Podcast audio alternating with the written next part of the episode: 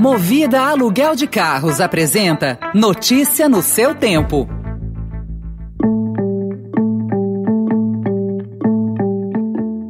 Olá, seja bem-vindo, seja bem-vinda. Começa agora mais uma edição do Notícia no seu tempo. Esse podcast é produzido pela equipe de jornalismo do Estadão para você ouvir em poucos minutos as principais informações do jornal. Entre os destaques de hoje, Ministério da Saúde ignora Anvisa e abre consulta sobre vacina infantil. Receita Federal tem debandada em protesto a reajuste para policiais e os estudos que indicam que Omicron oferece menos risco de internação. Esses são alguns dos assuntos que que você confere nesta quinta-feira, 23 de dezembro de 2021.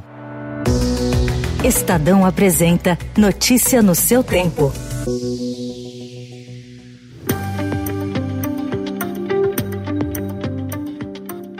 É que nós colocaremos em consulta pública esse assunto para que a sociedade tome conhecimento e registre a sua opinião. Não é uma eleição para saber quem quer o que não quer, é ouvir a sociedade. De maneira inédita e mesmo após o aval da Anvisa, o Ministério da Saúde decidiu abrir consulta pública sobre a vacinação de crianças contra a Covid. As contribuições podem ser feitas até o dia 2 de janeiro. Para especialistas, a medida serve para atrasar a imunização da faixa entre 5 e 11 anos. Dados da Câmara Técnica de Assessoramento e Imunização mostram que 301 crianças morreram desde o início da pandemia no Brasil. A vacinação com doses pediátricas da faixa Pfizer para essa faixa etária foi aprovada pela Anvisa na quinta-feira passada, seguindo o que já havia sido feito por autoridades sanitárias dos Estados Unidos e da União Europeia há mais de um mês. Mesmo assim, o ministro da Saúde, Marcelo Queiroga, argumentou ser preciso uma melhor avaliação. A pressa é inimiga da perfeição. Queiroga afirmou que a pasta só vai ter uma posição sobre a vacinação infantil no dia 5 de janeiro.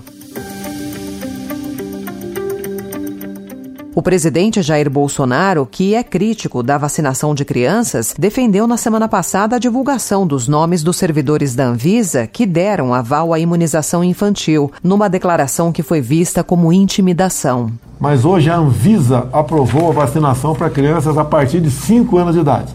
Eu pedi, né, oficialmente, o nome das pessoas que aprovaram a vacina para crianças a partir de 5 anos. Nós queremos divulgar o nome dessas pessoas para que todo mundo tome conhecimento quem são essas pessoas, né?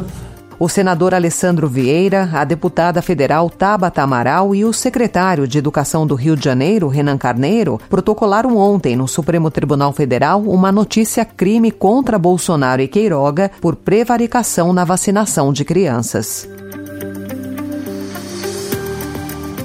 E uma pesquisa do Imperial College de Londres, divulgada ontem, mostra que pacientes com Covid-19 infectados pela variante Omicron têm menor risco de hospitalização do que os que contraíram a Delta. A chance de internação é entre 40% e 45% menor. Cientistas ainda investigam se as vacinas em uso têm eficácia contra a Omicron e se a nova versão do coronavírus causa quadros mais graves da doença. Embora haja indícios de que a cepa é mais contagiosa, porém não tão severa, a Organização Mundial da Saúde tem alertado sobre os riscos de conclusões precipitadas sobre isso.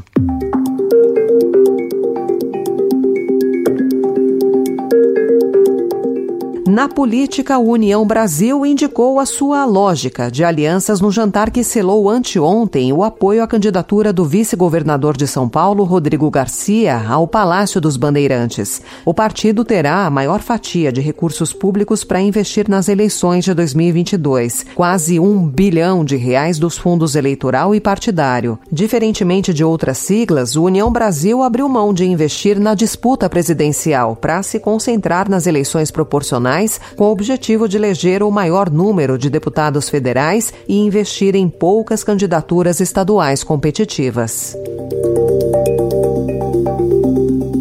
As reações dos servidores públicos ao reajuste apenas para policiais, aprovado na terça-feira dentro do orçamento de 2022, vieram rápido. Ontem, os auditores da Receita Federal deram início a um movimento de entrega de cargos de chefia. Pelo menos 500 profissionais entregaram seus cargos em todo o país ontem. O movimento pode ser seguido por outras categorias.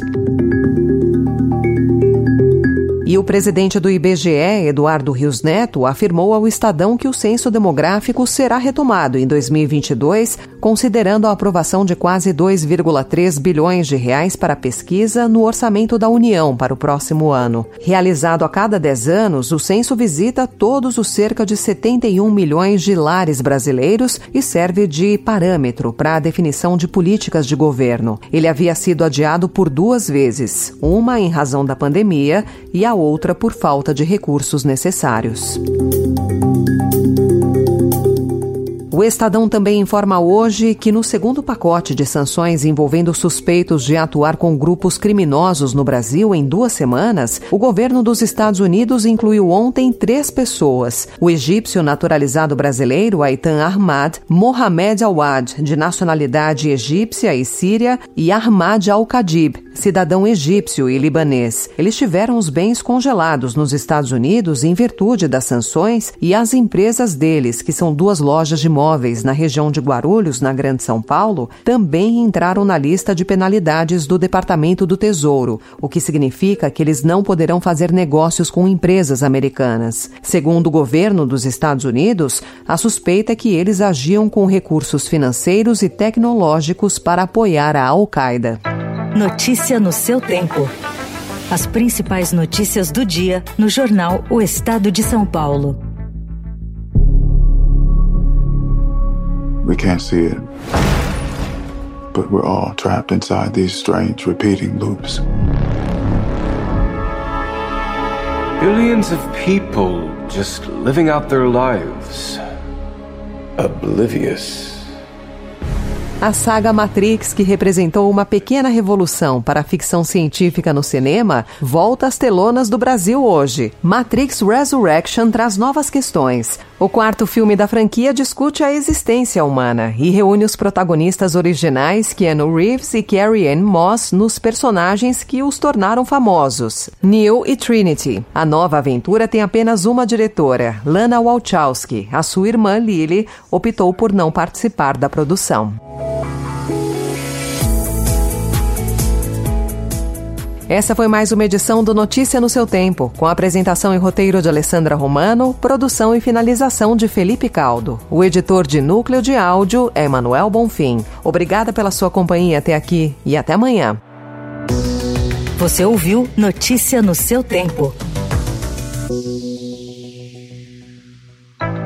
Notícia no seu tempo. Oferecimento Movida Aluguel de Carros. A vida é para ser movida. Saiba mais em www.movida.com.br.